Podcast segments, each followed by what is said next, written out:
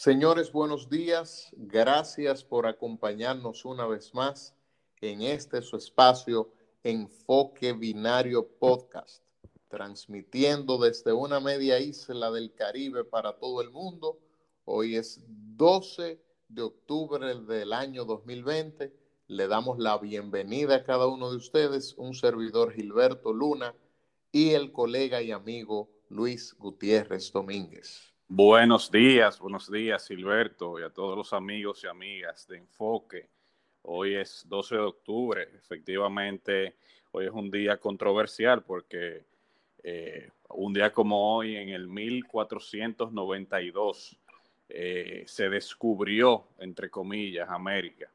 Y pongo, digo entre comillas porque eh, hay mucho debate sobre incluso si, si no habían venido anteriormente eh, otros, eh, otros europeos por, por el norte ya de, de, Canadá. Se hablaba de que los escandinavos habían llegado hace unos, un par de siglos anteriores.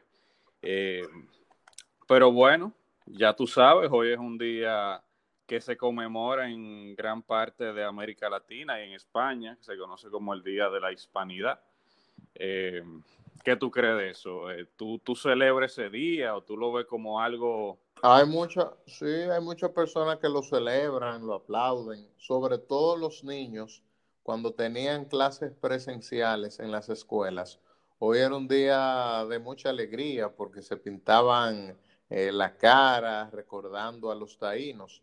Sin embargo, hay una parte importante de la población que tiene un enfoque, una visión diferente al día de hoy. Lejos de una celebración, lo conmemoran como el inicio del genocidio y exterminio de quienes eran los nativos de aquel entonces en América, Luis. No, y, y en el caso de República Dominicana, en el caso de esta isla más bien, eh, no solamente fue el exterminio, digamos, de, de físico de, de, de, los habitantes originarios, sino que fue el exterminio de una cultura, porque esa cultura taína eh, prácticamente se perdió. Todavía conservamos algunas palabras y algunos alimentos, como el casabe, etcétera, pero, pero en sentido general la cultura desapareció. O sea que, que tuvo, tuvo tuvo sus luces y sus sombras. No podemos tampoco eh, hablar en términos absolutistas, pero, pero también hay que mencionar lo negativo, Gilberto, porque eso es así. Mira, tú sabes que hay un libro que se llama, bueno, está el documental también eh, como video, creo que la gente lo puede encontrar en YouTube, de un periodista, eh, se llama Jared Diamond o Jared Damon eh, que recoge precisamente la influencia que tuvo, eh, bueno, eh, las armas, los gérmenes y el acero en el curso de la humanidad y cómo el hecho de que se produjera esa, esa conquista, esa colonización de lo que hoy se conoce como América, gracias o más bien a raíz de, los gérmenes, de las enfermedades que tenían los conquistadores, cómo eso impactó de manera definitiva en la vida y la salud de los nativos de aquel entonces en la isla, de los taínos, de los indígenas.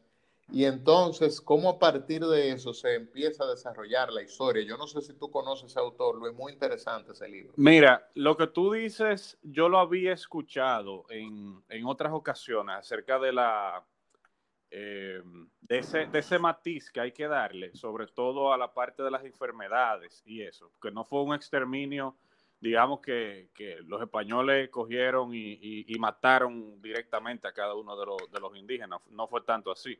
Pero también hay otro aspecto que hay que tomar en cuenta, Gilberto, y es que, por ejemplo, Frank Moya Pons eh, hizo una investigación hace unos años que, que estableció que el problema, uno de los problemas por los cuales atravesó la población indígena fue precisamente que no estaba acostumbrada a ese trabajo tan, tan forzado que los españoles le impusieron. Ese trabajo casi esclavista o esclavista, en los que, Esclavista. en los que lo obligaban a, trabajar buscando oro, cargando cosas. O sea, los indígenas no estaban eh, preparados para eso. Precisamente por eso es que después se toma la decisión de importar esclavos de África, porque el africano sí tenía esa, esa, esa costumbre pero los indios aquí, por lo menos en la Hispaniola y en el Caribe, no tenían esa, esa cultura. Los indios eran, eh, vivían de la agricultura, no tenían una vida más relajada, por así decirlo. Y cuando lo forzaron a trabajar de ese modo, evidentemente que, que lo, los diezmaron. Eso fue, eso fue una realidad. Pues, ya eso, bueno, ya eso es historia. Ya eso hay que analizarlo. Es historia volvamos, volvamos a la actualidad, Luis. Sí, porque no mencionamos. Principal resumen. Sí, sí. Mencionamos el descubrimiento, pero nos quedamos, nos quedamos ahí.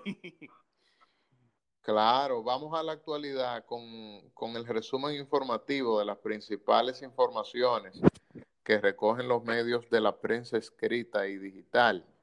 En el ámbito internacional, por ejemplo, eh, según los principales sondeos, el candidato del Partido Demócrata, Joe Biden, supera en 12 puntos al presidente Donald Trump en cuanto a intención de voto. Eh, en Haití, por ejemplo, nuestro vecino país, organizaciones eh, convocan a protestas antigubernamentales. Siguen los ánimos caldeados desde hace varios meses en Haití ante eh, la no proclamación de, del proceso de elecciones con importantes partidos de ese país que se niegan a participar en el proceso en las actuales circunstancias. En la República Dominicana, el día de ayer fallecieron cinco empleados del Departamento Aeroportuario tras un accidente de tránsito que se produjo en la autopista Duarte, próximo a La Vega, en dirección a Santo Domingo. Eh, señores, nos quedamos esperando la respuesta del PLD, del expresidente Danilo Medina, al, al, discurso que hizo el presidente Luis Abinader cuando hizo serias imputaciones acerca del régimen de impunidad que apoyó y, de alguna manera instauró durante mucho tiempo el PLD.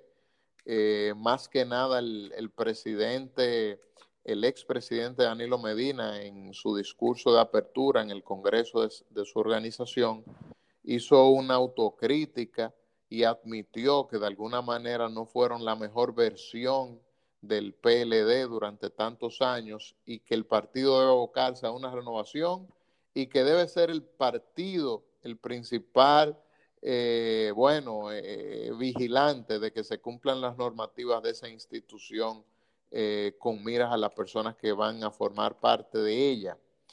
Eh, el presidente Luis Abinader sometió a la Cámara Baja, a la Cámara de Diputados, eh, un proyecto para prorrogar por 45 días más el estado de emergencia sobre la base de que es necesario mantener el toque de queda y las medidas tendentes al distanciamiento social.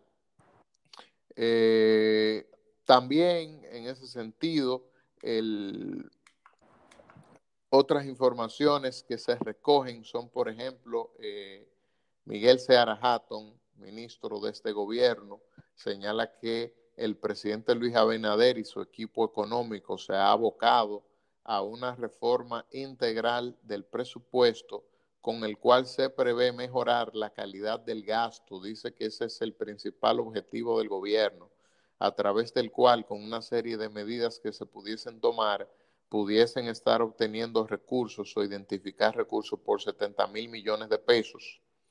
Asimismo, en el fin de semana, creo que una de las principales eh, noticias que recogieron, de hecho se hizo viral en las redes sociales, fue una entrevista realizada por la periodista Nuria Piera a la ministra de la Juventud, Kimberly Taveras.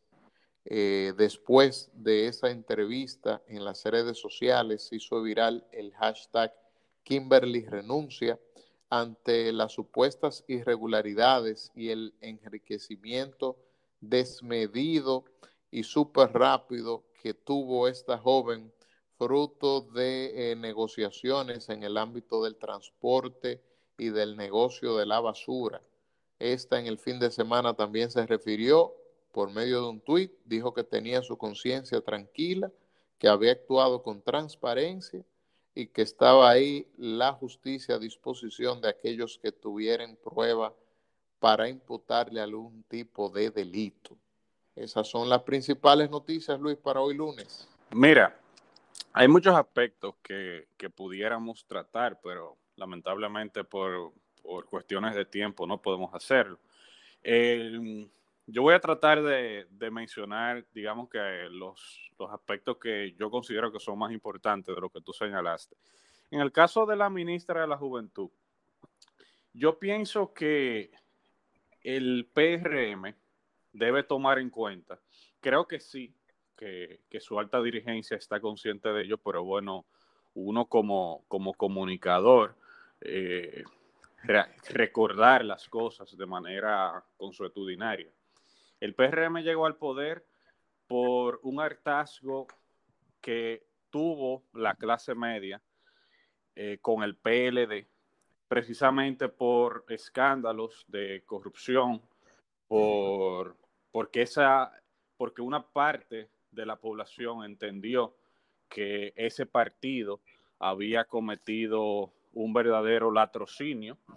Eh, pienso que la gente se manifestó en la Plaza de la Bandera y en otros lugares del país, en Santiago, en Puerto Plata, en La Vega, en Moca, en contra precisamente de, de prácticas poco honrosas, poco honorables del, del, anterior gobierno.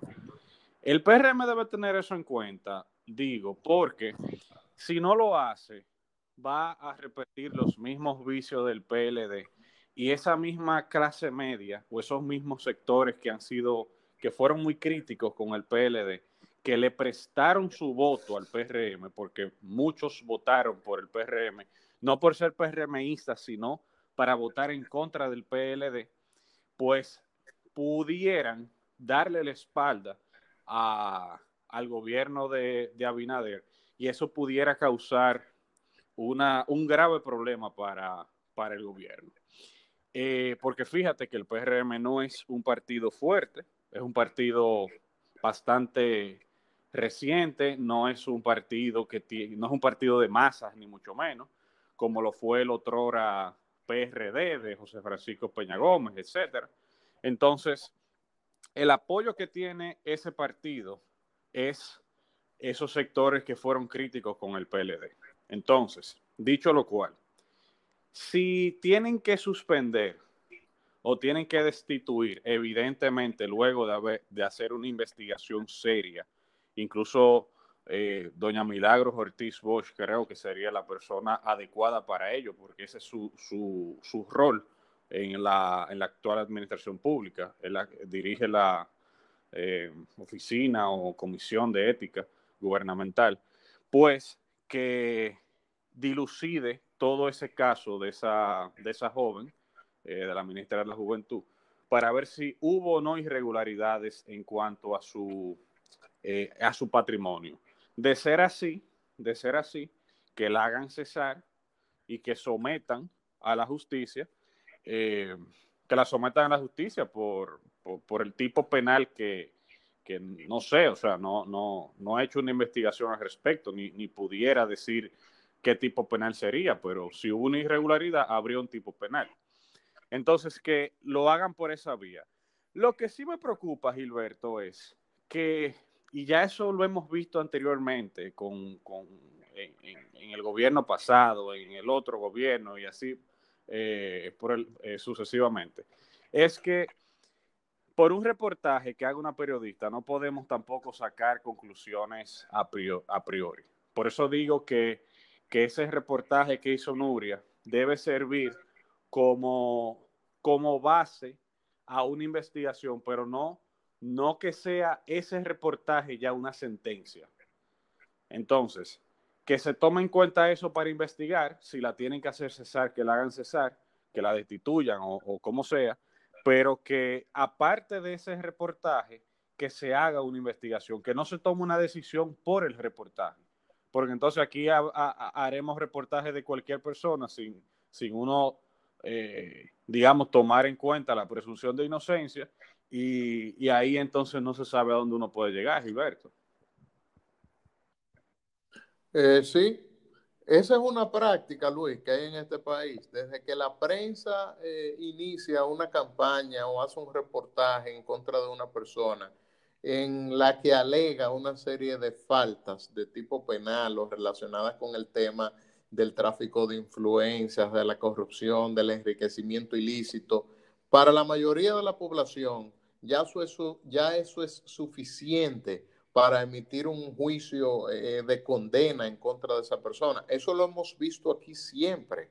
Hay personas que, por ejemplo, en la justicia han sido descargados, sin embargo, tienen eh, la peor pena, la peor sentencia, que es la condena de la sociedad. Y yo creo que de una manera apresurada, eh, la sociedad dominicana, los activistas de Twitter han condenado a esta joven han llamado a la renuncia de esta joven. Ahora bien, Luis, yo creo también que Kimberly Taveras, ministra de la Juventud, eh, óyeme, debió también de alguna manera dar respuestas más concretas y específicas a los señalamientos que le hizo Nuria Piera en ese programa. Quien va a un programa de esa categoría, con la historia que tiene ese programa, debe estar preparado para responder cualquier tipo de imputación. Fíjate que el tema aquí está en que esta joven con tan solo 33 años ha amasado una fortuna de 106 millones de pesos. Y lo que se señala es que todo eso va relacionado con una serie de, eh, bueno, negocios o beneficios que ha tenido de, de su esposo y de, su actual pareja, de su actual compañero, que es Jason Castillo, hijo de Josefa Castillo, que ganó la diputación del PRM y hoy es eh, la superintendente de seguros del PRM. Entonces, esta es una situación que evidentemente debe ser aclarada, debe, debe emitir una respuesta oficial, no solamente un tuit que la justicia está ahí para quien quiere someterle, sino que debe emitir una, una nota oficial aclarando, defendiendo y respondiendo cada una de las imputaciones que le hace la periodista Nuria Piera, porque esto, Luis, no daña a Kimberly Taveras. Esto daña a la figura del presidente Luis Abinader, a la figura del gobierno del PRM, que como tú bien dices, la, la mayoría de la sociedad lo eligió porque estaba cansada estaba harta de las eh, antes eh, hechos eh, en que incurrían los funcionarios del Partido de la Liberación Dominicana relacionados precisamente con, esta serie, con esta serie de asuntos de tráfico de influencia, de corrupción, de enriquecimiento ilícito y desbordado. Y yo pienso que debe haber un pare, debe haber un stop. La sociedad está esperando eso.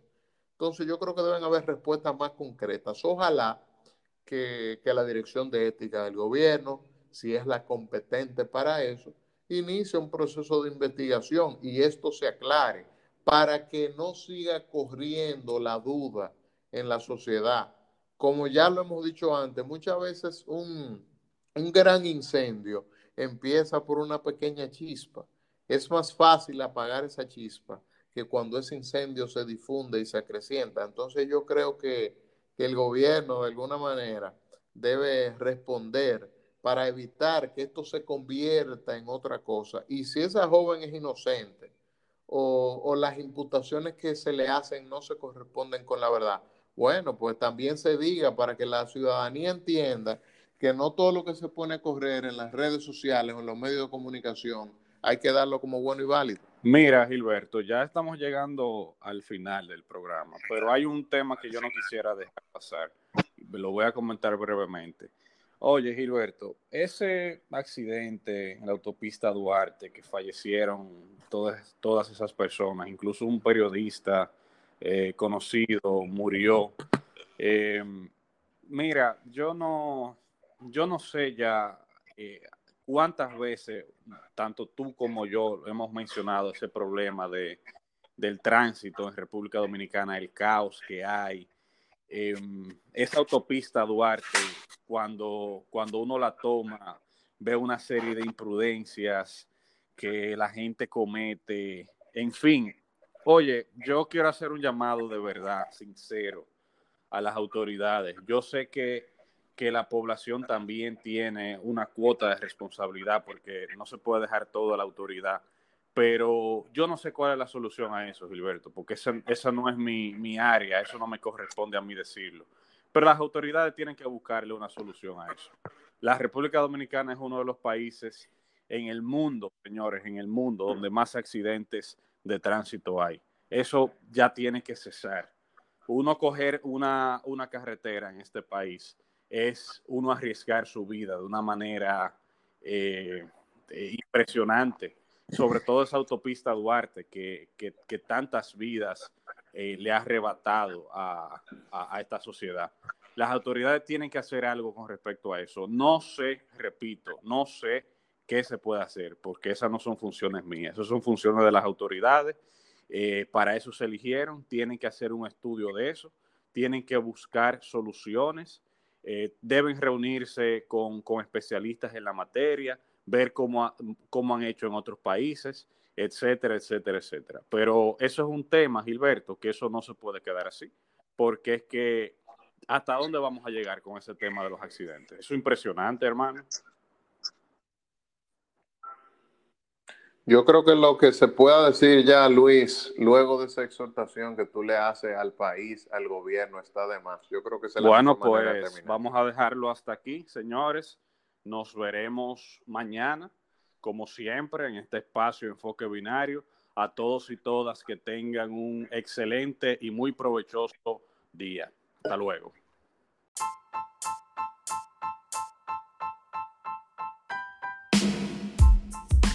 Enfoque Binario, un espacio destinado al análisis de los principales temas nacionales e internacionales que impactan directamente en la sociedad dominicana. Bienvenidos.